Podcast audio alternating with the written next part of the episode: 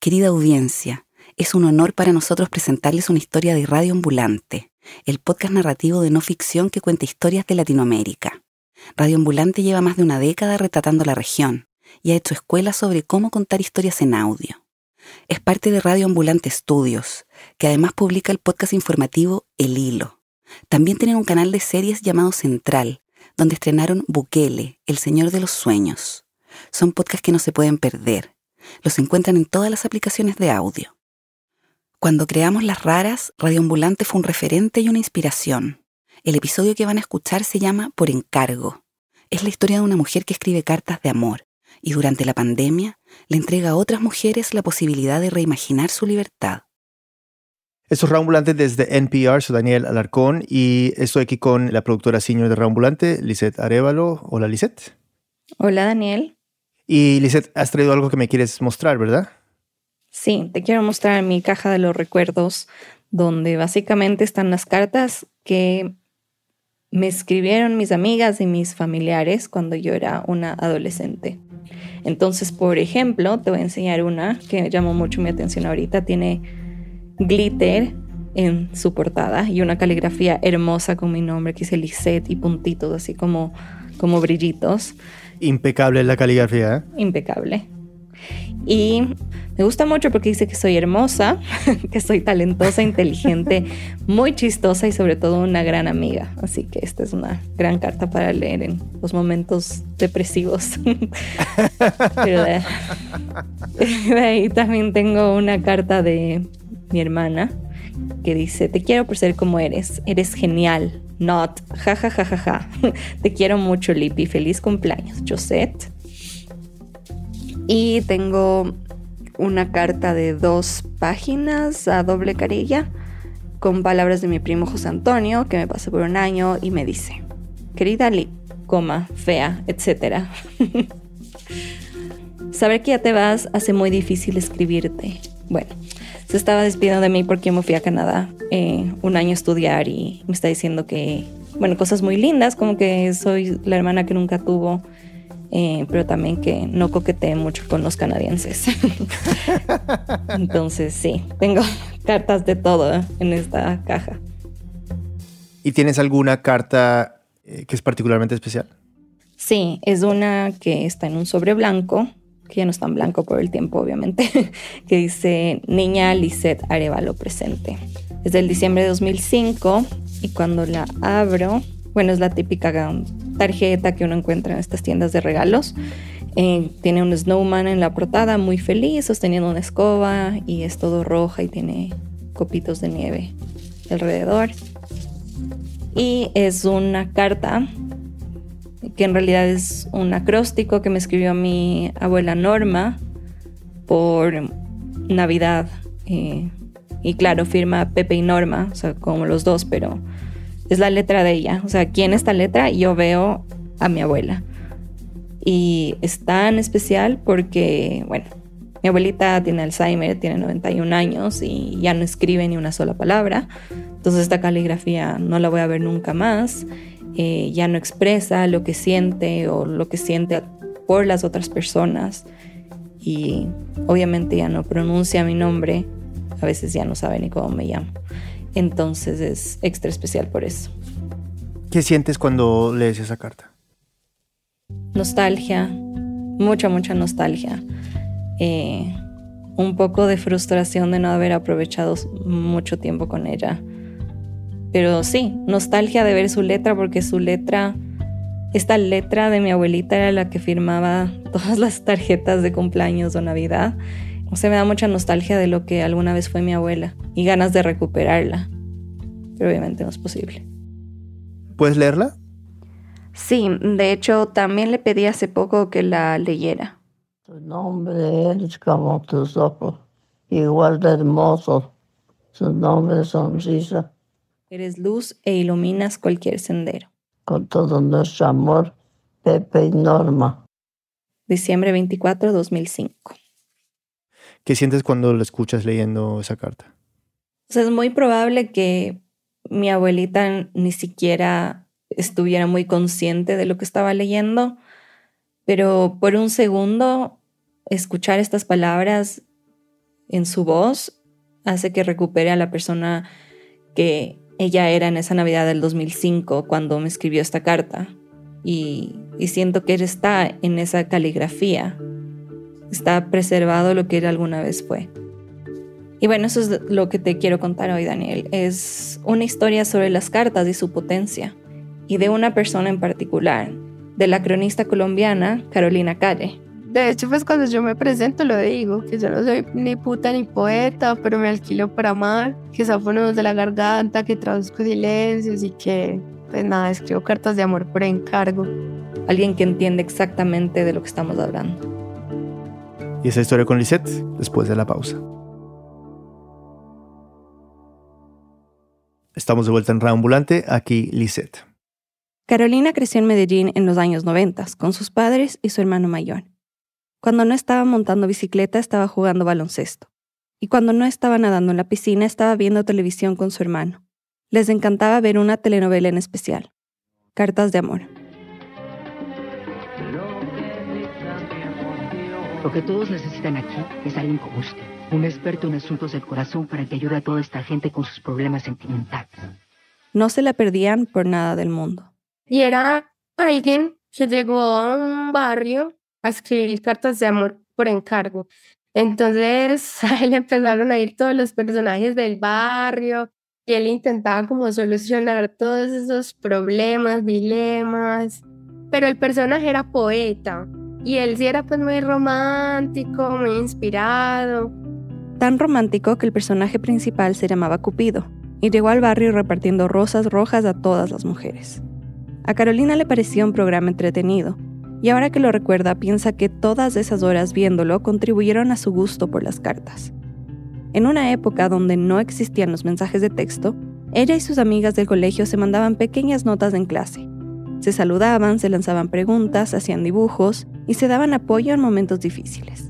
Entonces tal amiga me escribió un consejo, con otra hubo como una pelea, entonces ella me escribió para solucionar y para ver qué era lo que estaba pasando, para que nos volviéramos a hablar.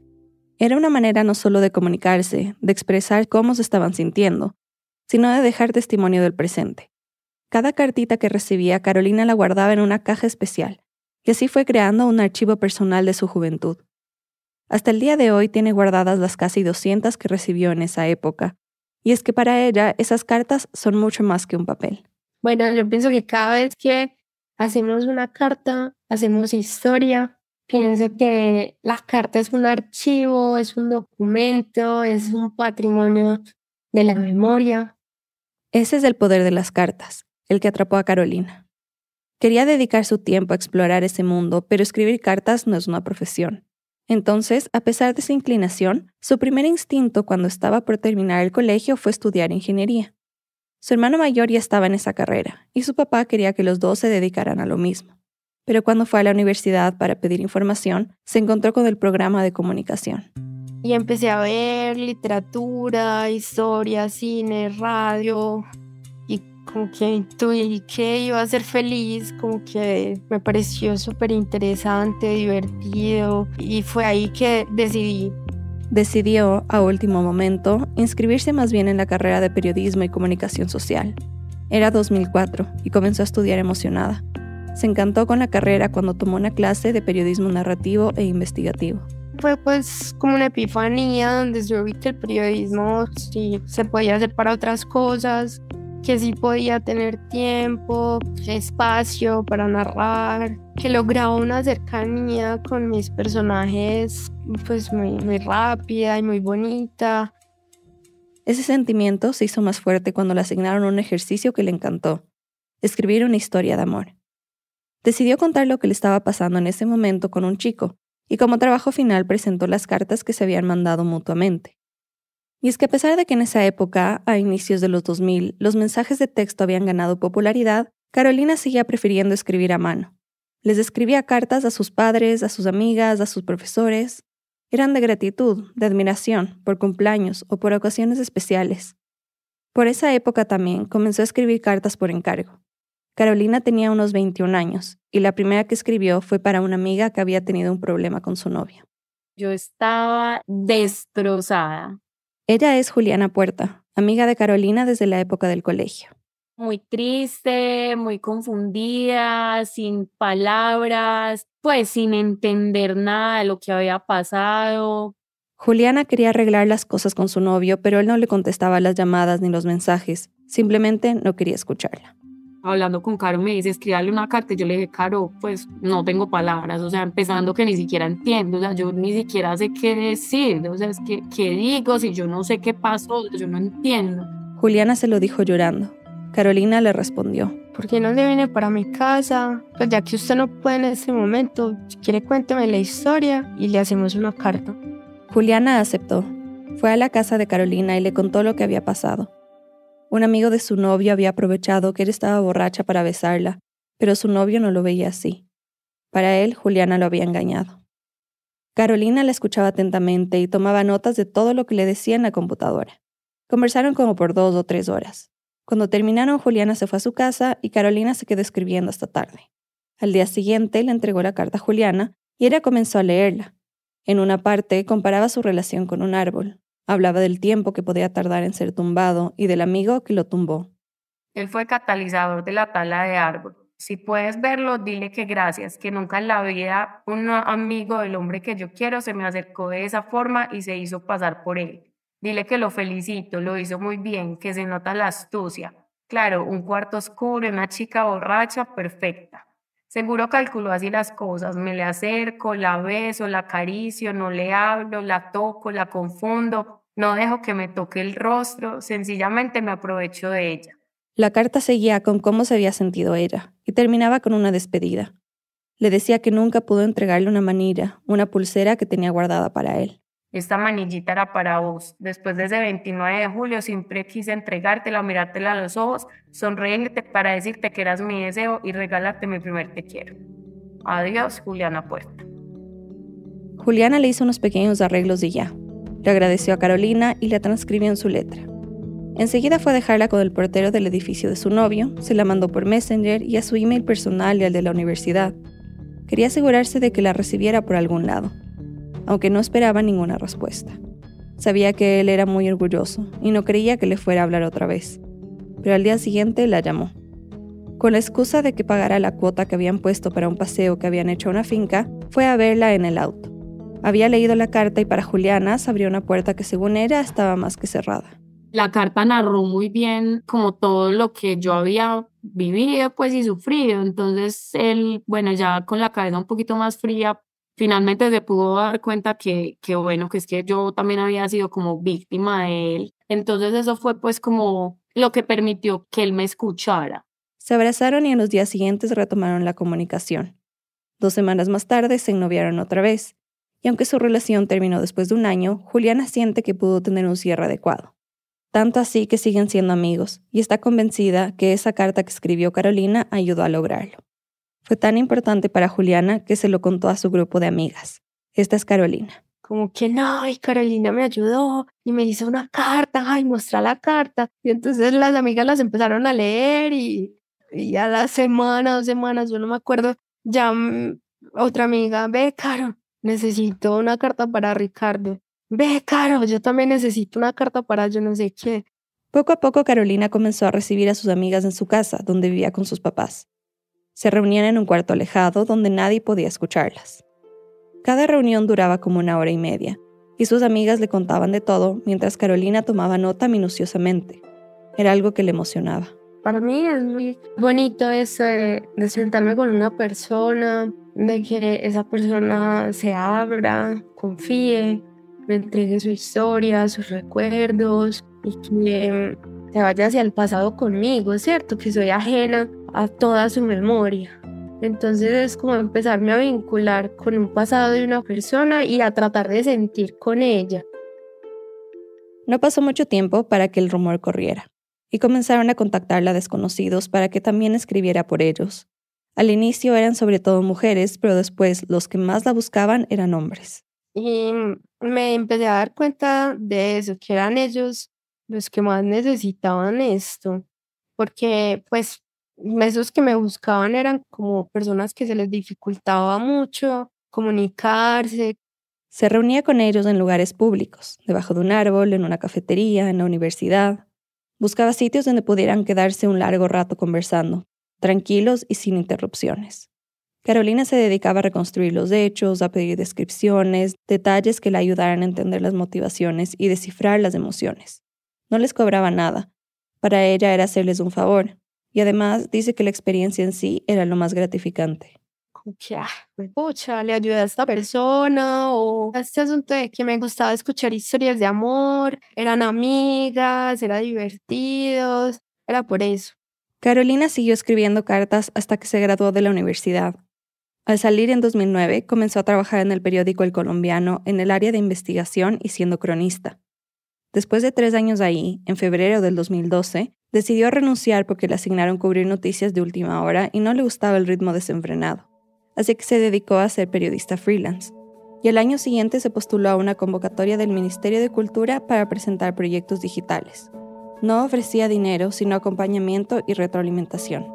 Ella propuso crear un blog donde publicaría cartas que escribiría por encargo. Así nació Cartas a la Carta. Carolina comenzó por promocionar sus servicios en su muro de Facebook. Publicó el siguiente mensaje. Si sabe qué decir, pero no encuentra las palabras, cuénteme su historia. Yo le digo cómo. Escribo cartas de amor por encargo. Cartas a la carta. Por esa misma época, Carolina estaba participando en un taller de escritura con el escritor colombiano Héctor Abad. Cuando le contó sobre su blog, él la ayudó a promocionarlo en Twitter, y así fue como mucha más gente llegó a ella. Le escribían de todas partes, desde Madrid hasta Buenos Aires. Le pedían cartas por diferentes motivos, para recuperar la comunicación con alguien. Hija, aunque te escribo a última hora, esa carta quise enviarla tres años atrás pero no la envié porque ni siquiera fui capaz de empezarla. Hoy a unos cuantos minutos de dejar esta ciudad, estoy sacando fuerzas de no sé dónde para volver a dirigirte la palabra, así sea por escrito. Para separarse. Ojalá algún día me comprendas y sepas que esta decisión que ahora nos duele, nos incomoda, nos sacude a ambos es por el bien de los tres. Créeme. Para buscar una reconciliación entre un padre y una hija. No dejemos el amor para después. Ojalá que aún haya vida cuando queramos compartirla, que el tiempo no nos convierta en extraños y que no se nos haga demasiado tarde para volver a ser mi padre y para volver a ser tu hija. Cada carta era recibida de diferentes maneras. Algunas no tenían respuestas, otras sí. Esta última que escuchamos, por ejemplo, logró que la chica recuperara el contacto con su papá. Para algunos estas palabras sonarán como lugares comunes, cursis o cliché. Para otros quizás son perfectas, adecuadas, preciosas. Pero algo es cierto. Las cartas de Carolina ayudan. Personas que no tienen las herramientas emocionales o la confianza para expresarse se abren, y sus vidas son mejores por ello. De hecho, uno de los momentos más satisfactorios para Carolina fue cuando después de entregarle a una chica una carta que había escrito, ella se quedó en silencio y le dijo, Te entregué mi corazón y supiste escucharlo. y entonces yo como que, ay, qué bonito eso. Pues, o sea que sí, lo logré. y eso es más que suficiente. En muy pocos casos, Carolina se ha negado a escribir una carta por encargo.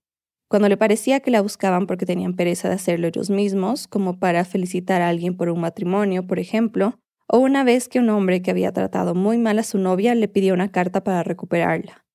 No fui capaz. Y eso se lo advierto también a la persona, pues como que, o sea, en medio de nuestra conversación yo tengo que sentir el amor y también tengo que sentir que es un propósito noble.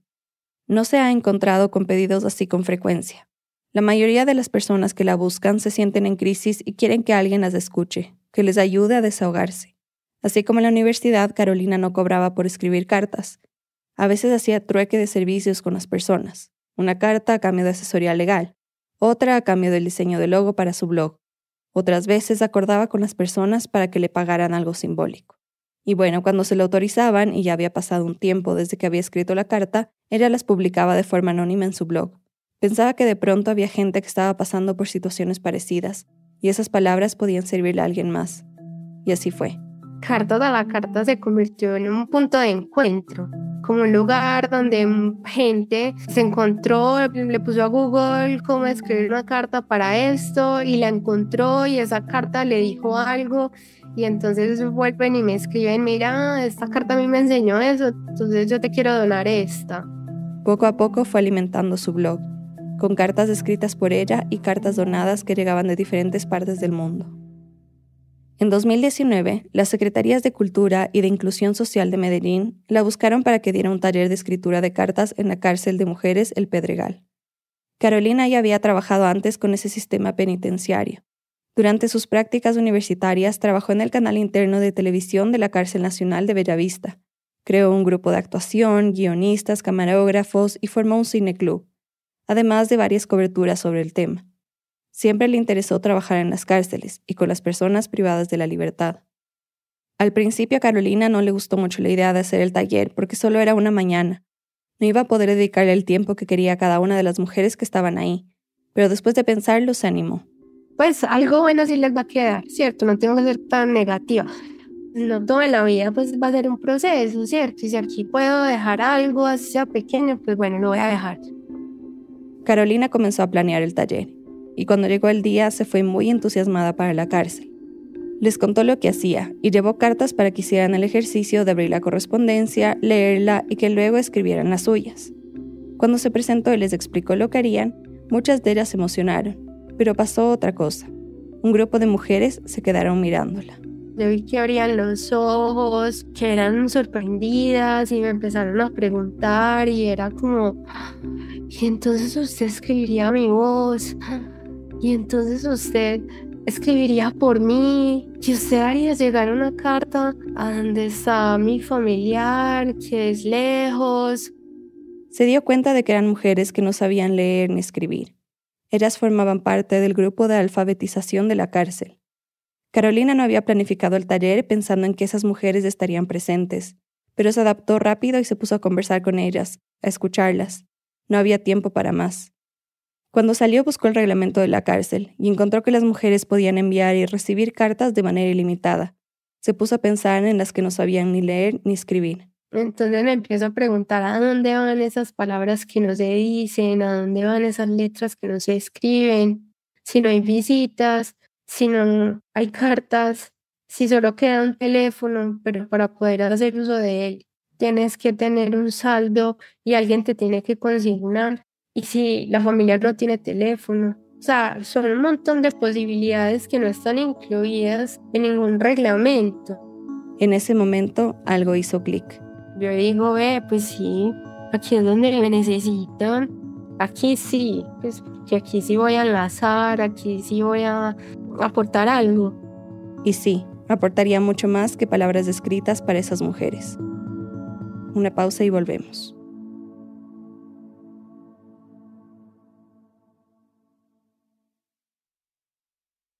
Estamos de vuelta en Reambulante, soy Daniel Alarcón. Nuestra productora senior, Lisette Arevalo, nos sigue contando. El trabajo que quería hacer Carolina con el grupo de mujeres tuvo que esperar. La llegada de la pandemia cerró las puertas de la prisión para cualquier tipo de visitas. Desde su casa, Carolina empezó a dar talleres en línea, clases virtuales de periodismo narrativo en la universidad y claro, siguió escribiendo cartas para otros. Pero durante todo ese tiempo pensaba constantemente en las mujeres que había conocido y quería regresar para trabajar con ellas una vez más. En 2021, un año después, se comenzaron a levantar las restricciones por el virus y poco a poco el país se fue abriendo cada vez más, incluida la prisión, aunque igual tenía sus limitaciones. Solo podía visitar a una persona por familia y no podía ser mayor de 60 años ni niños. Si ya de por sí las personas en la cárcel viven aisladas de sus seres queridos, la pandemia lógicamente profundizó esas distancias, aún más si no podían ni leer ni escribir. Carolina intuía que en ese doble encierro, el físico y el mental, las mujeres de la cárcel tendrían tantos sentimientos acumulados, tanto estrés por liberar, tanta angustia que compartir, que quería visitarlas apenas pudiera. Así que contactó a las instituciones que le invitaron a dar ese primer taller y les propuso su proyecto. Dos meses después se lo aprobaron. En septiembre de 2021, Carolina se reunió con 15 mujeres que formaban parte del grupo de alfabetización en un salón de la escuela de la prisión. Les volvió a contar que era cartas a la carta y les explicó que la idea era que ella podía escribir cartas por ellas, y finalmente les dijo, quienes voluntariamente quieran hacer parte de este proceso, me dicen, yo las anoto y ya luego tendré encuentros personalizados con cada una. 12 de las 15 se pararon de su asiento. Y se me acercaron y la profesora tuvo que pedir orden, pedir que hicieran una fila y entonces yo las anoté y era pues como que caos más bello. Pero qué caos más fuerte también. A Carolina le pareció que ese afán y ese desorden solo demostraba cuánto necesitaban que alguien las escuchara, cuánto estaban esperando sin saberlo, que alguien les ofreciera algo así. Necesitaban lo que normalmente logra una carta, solamente que nosotros, como tenemos todo al alcance, pues lo olvidamos. Entonces, nada, lo que querían era matizar una ausencia, recortar distancias, narrar un poco el encierro y dejar salir todas las palabras que tenían guardadas desde hacía tanto tiempo. Durante casi dos meses, Carolina comenzó a ir casi todos los días. En un rincón pequeño, una especie de sala de espera que estaba a la entrada de la escuela, pusieron una mesa de plástico cubierta con un mantel y una silla. Carolina solo tenía su libreta y su bolígrafo para tomar notas. No grababa ninguna de las conversaciones.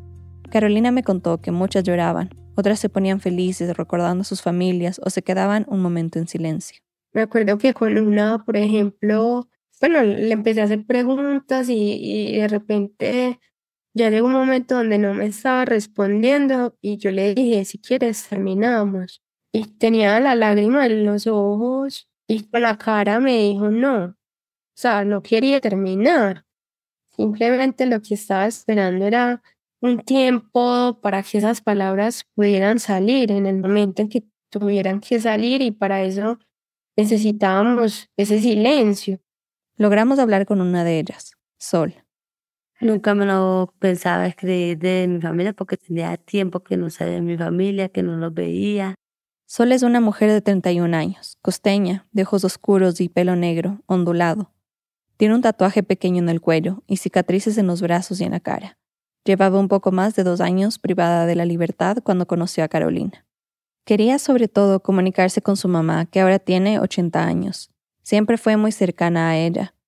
Desde chiquita la acompañaba a trabajar vendiendo ropa e iban juntas al río Magdalena en el suroeste de Colombia. La extrañaba mucho. En todo el tiempo que llevaba en la cárcel, su mamá no había podido ir a visitarla.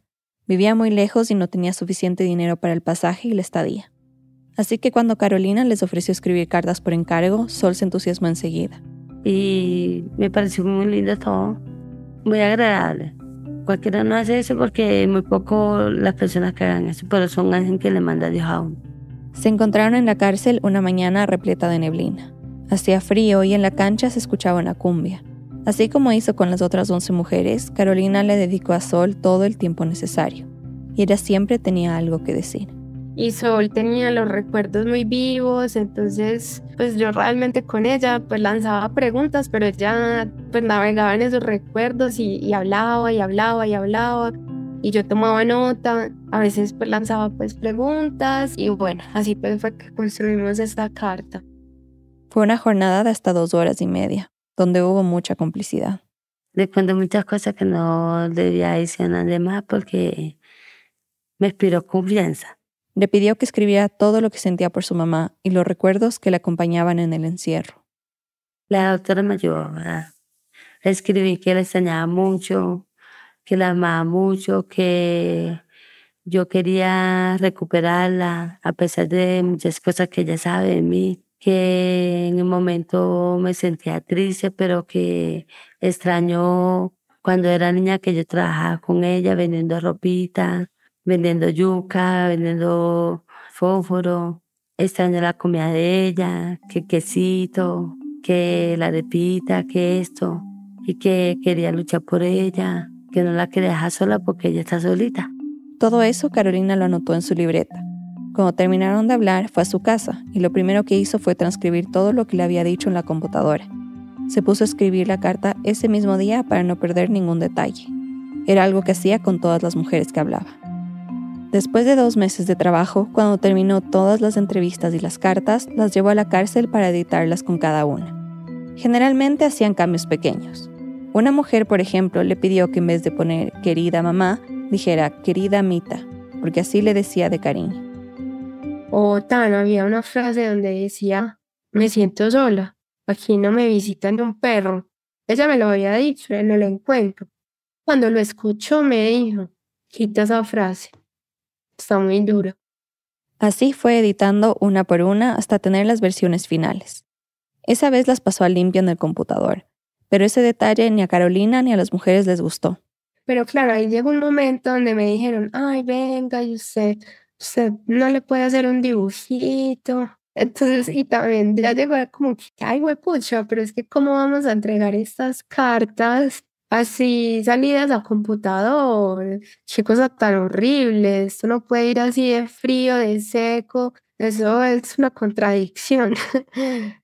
Carolina no quería usar su letra para escribir las cartas a mano, porque dice que le parece fea.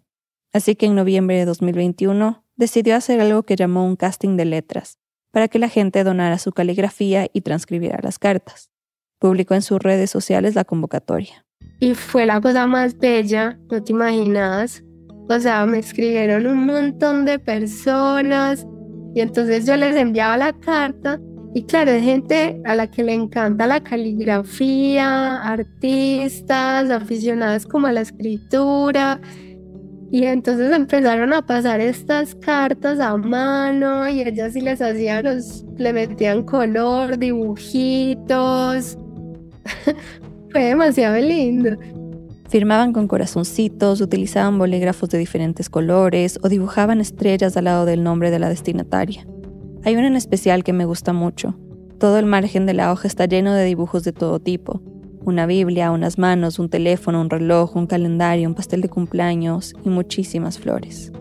Carolina les pidió a los que escribían las cartas que hicieran dos copias, una para entregar al destinatario y otra para que quedara de recuerdo para las mujeres. También le pidió a una ilustradora que dibujara a las mujeres inspirándose en el contenido de la carta. En la ilustración para Sol, por ejemplo, estaba ella de niña con una mochila roja cogida de la mano de su mamá, las dos de espaldas viendo hacia el río. Un mes después, las cartas estuvieron listas. Les pedimos a unas amigas que leyeran algunos fragmentos para esta historia. En las tardes estoy saliendo a estudiar a la escuela. Ya aprendí a firmar. Sé escribir mi nombre, pero no sé escribir los apellidos. Pronto lo lograré. Ya me sé de memoria el abecedario y junto algunas letras con vocales. Leo algunas palabras. Eso me motiva mucho a ser mejor persona aunque ya casi justo un año sin verlos, yo me los encuentro por acá de día y de noche. Cuando la guardiana cierra con llave la puerta de la celda a las ocho de la noche, cierro mis ojos, aunque no tenga sueño, y justo en la oscuridad lo vuelvo a ver. A las cinco de la mañana, cuando me despierta un sonido metálico, ustedes tres son mi primer pensamiento. Hola, Mita. Tengo mucho por preguntarle y por contarle. Llevo mucho sin saber de usted. La última vez fue cuando estábamos hablando y yo escuché un ruido. Me imagino que fue porque el niño dejó caer el celular y se dañó. Porque desde entonces no sé nada de nada. Nadie me contesta y tampoco recibo llamadas. Qué tristeza. Acá tenemos un techo, unos cajoncitos de cemento para poner la ropa, un planchón donde dormir y con lo único que cargo es con el remordimiento de no haberle hecho caso. No pude estar a tu lado en tu velorio. Te vi en una pantalla rodeado de personas con tapabocas. Mostrabas una sonrisa con los ojitos cerrados y parecías durmiendo. Yo sentí un dolor muy berraco en mi cuerpo. Yo quise estar siempre en todo. Lamento no haber podido acompañarte al final. Carolina gestionó el permiso para reunirse con las mujeres en el patio de la prisión. Les dio las cartas y las ilustraciones, y emocionadas se prepararon para enviarlas a sus familias. O sea, para que esto tenga efecto, esto tiene que ser entregado, porque si no, esos suspiros se van, se escurre. Las mujeres le dieron direcciones y números de teléfono para que Carolina pudiera entregarlas personalmente. Una le envió a través del servicio de correos de la prisión. Otras mujeres le pidieron que mejor las enviara por WhatsApp pero hubo tres que no tenían clara la información. Una de ellas era Sol. No sabía cómo mandarle la carta por la dirección de la casa, porque como mamá la casa de ella es muy complicada, pero no sabía la dirección de la casa, ella no sabía. Cuando ella me dijo, denme el número de su familia, de su mamá, para yo llamarla para decirle que yo voy para allá. Sol le dio el número y Carolina la llamó apenas salió de la cárcel. Cuando Carmen, la mamá de Sol, contestó, ella le dijo que tenía una carta de su hija y que se la quería mandar. Y la señora, ¿y una carta como de qué o qué? y yo, no, pues una carta de amor. Pues sí, y al principio la, la mamá como que no creía, pues como que, es como que, pues eso no existe. Finalmente Carolina la convenció. Y ella le dijo que la casa donde vive no tenía una dirección exacta, pero que quedaba en tal pueblo y en tal barrio. Ah, bueno, me dijo también, en la calle del padrino, diagonal al señor que arregla las ollas. y bueno, ya uno piensa como que, ay, bueno, si voy a, la mensajería y doy estas indicaciones, se me van a reír. Sintió que no le quedaba otra opción más que ir a entregarla personalmente, pero no fue inmediato. Pasaron seis meses hasta que a inicios de junio de 2022, Carolina pudo finalmente viajar a la costa para buscar a la mamá de Sol. Se fue acompañada de una amiga. Cuando llegó al pueblo, lo primero que hizo fue ir al río, porque Sol tenía muchos recuerdos de ese lugar. Pensó que quizá la casa quedaba cerca, pero cuando le preguntó a una señora, ella le dijo que no sabía dónde era la calle del padrino. Le preguntó a otra y le dijo, No, ese barrio es muy lejos y es muy peligroso. Mm, en ese momento, ¿con qué hay? bueno, entonces nada, saqué la carta como, como si fuera un amuleto de buena suerte o como si fuera un pasaporte para cruzar lo que fuera. Y nada. Siguió intentando. Usó una aplicación de su celular para poner el nombre del barrio y siguió las indicaciones. Llegó a unas calles sin pavimentar y llenas de piedras. Volvió a preguntar por la calle del padrino a un señor y él les dijo que si le pagaban las podía guiar. Y así fue. Cuando las dejó en el lugar, les repitió lo que ya les habían dicho, que tuvieran cuidado porque era muy peligroso. Claro que se asustaron con esa advertencia. La idea no era exponerse a costa de entregar la carta. Dudaron, pero ya estando tan cerca, Carolina decidió seguir. Todavía con la carta de sol en mano y ya en el barrio, lo último que le faltaba era encontrar al señor que arreglaba ollas. En esa salió un señor de una casa. Le pregunté al señor, mira, estoy buscando al señor que arregla las ollas. Y me pregunta, ¿cómo se llama? Ay, no, yo no sé cómo se llama el señor de las ollas. Pero sí sé cómo se llama una señora que vive cerquita de él, doña Carmen. Y entonces me dijo, ah, la señora que vende ropa de segunda. Carolina no tenía idea si esa podía ser la mamá de Sol, pero decidió seguir esa pista. El señor le dio unas indicaciones, seguir recto por una rampa, voltear a la izquierda, luego a la derecha por un callejón.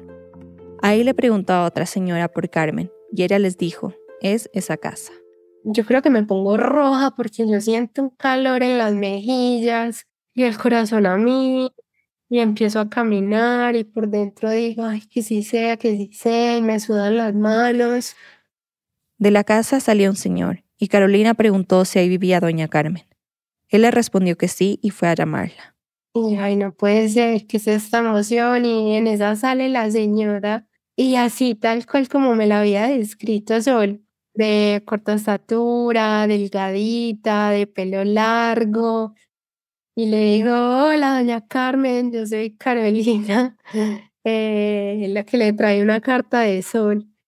Y la señora, pues, qué emoción, me, me recibió así, me dio beso, me, me dijo que pasara.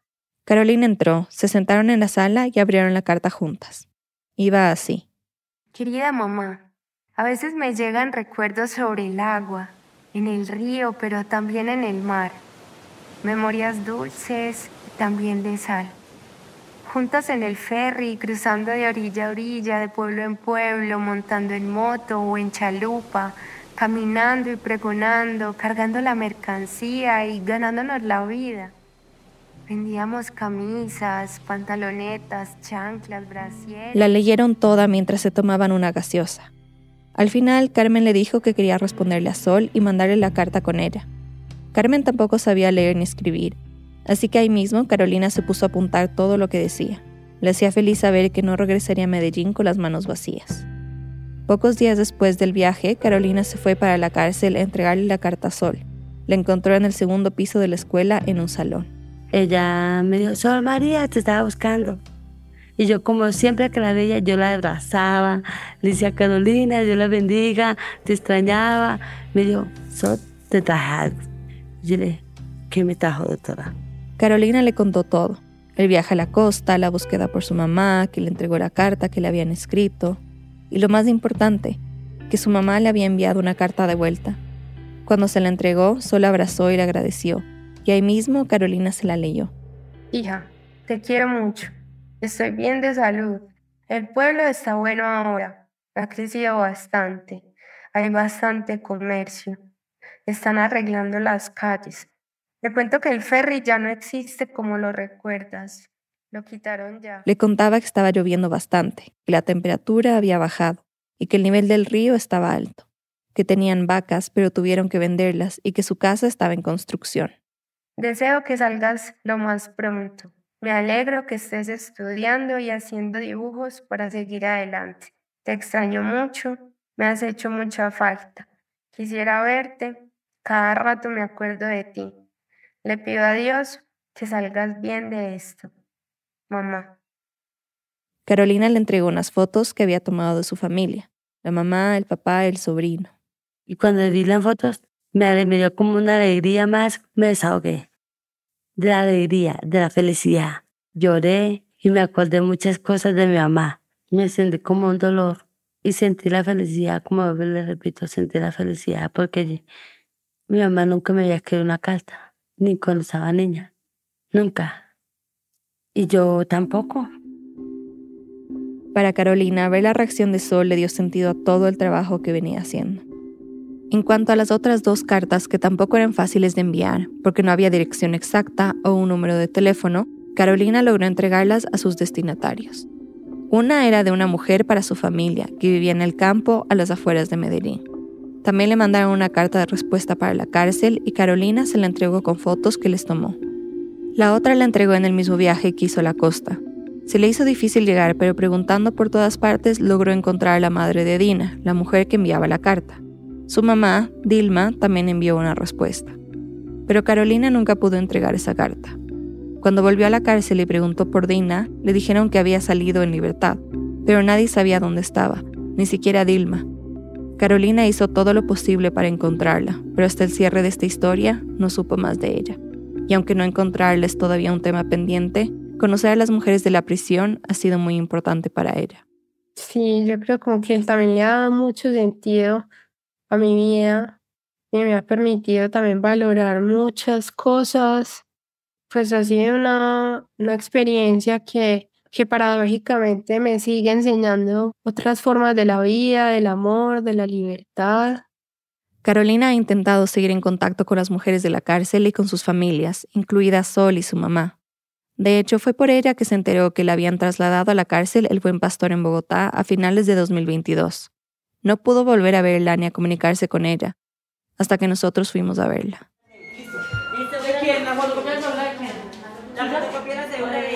En septiembre de 2023, mi compañero de radio ambulante, David Trujillo, fue a la cárcel para entrevistar a Sol.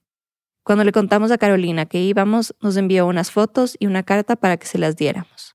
Aunque apenas Sol vio a David le preguntó por Carolina, él dejó la sorpresa para el final de la entrevista. Primero le entregó las dos fotos. Ay, tan linda, hermosa, mi viejita. ¿Cómo te sientes? Bien, don, bien. ¿Y ya dónde está ella? En las fotos están Carolina y la mamá de Sol montadas en una chalupa, un barquito. Carmen tiene el pelo recogido, una camiseta negra y una falda de rosas estampadas. Carolina sale sonriendo y Carmen con la cabeza inclinada hacia ella. Mira fijamente la cámara y tiene una leve sonrisa. ¿Qué le quisieras decir a tu mamá después de ver estas fotos? Que la amo mucho, que la quiero mucho, que está muy hermosa. Mi viejita está muy... Está viejita, ¿para qué? Pero yo quisiera pasar el tiempo con ella, don. Sol no podía contener la alegría. Casi que se la vio con un poco de esperanza de volver a encontrarse con su mamá. Volvió a preguntar cómo podía hablar con Carolina para agradecerle. Ahí David le dijo, Carolina te mandó una carta también. ¿Sí? Te la voy a leer. Ay, tú, lee, léela. Querida Sol, esto lo escribió ayer. Sí. Te recuerdo mucho, con cariño, con gratitud, con una sonrisa. Supe que te trasladaron a Bogotá por tu madre. No sé si te contó. La visité en enero. Sin saberlo, llegué un día después de su cumpleaños, con una torta en mis manos. No te imaginas su cara, su alegría, mi sorpresa. Fue una feliz coincidencia. Cuando le propuse ir a celebrar al río, inmediatamente dijo, sí, parecía una niña. Navegamos el Magdalena, monté en chalupa a su lado y la recordé juntas en la carta.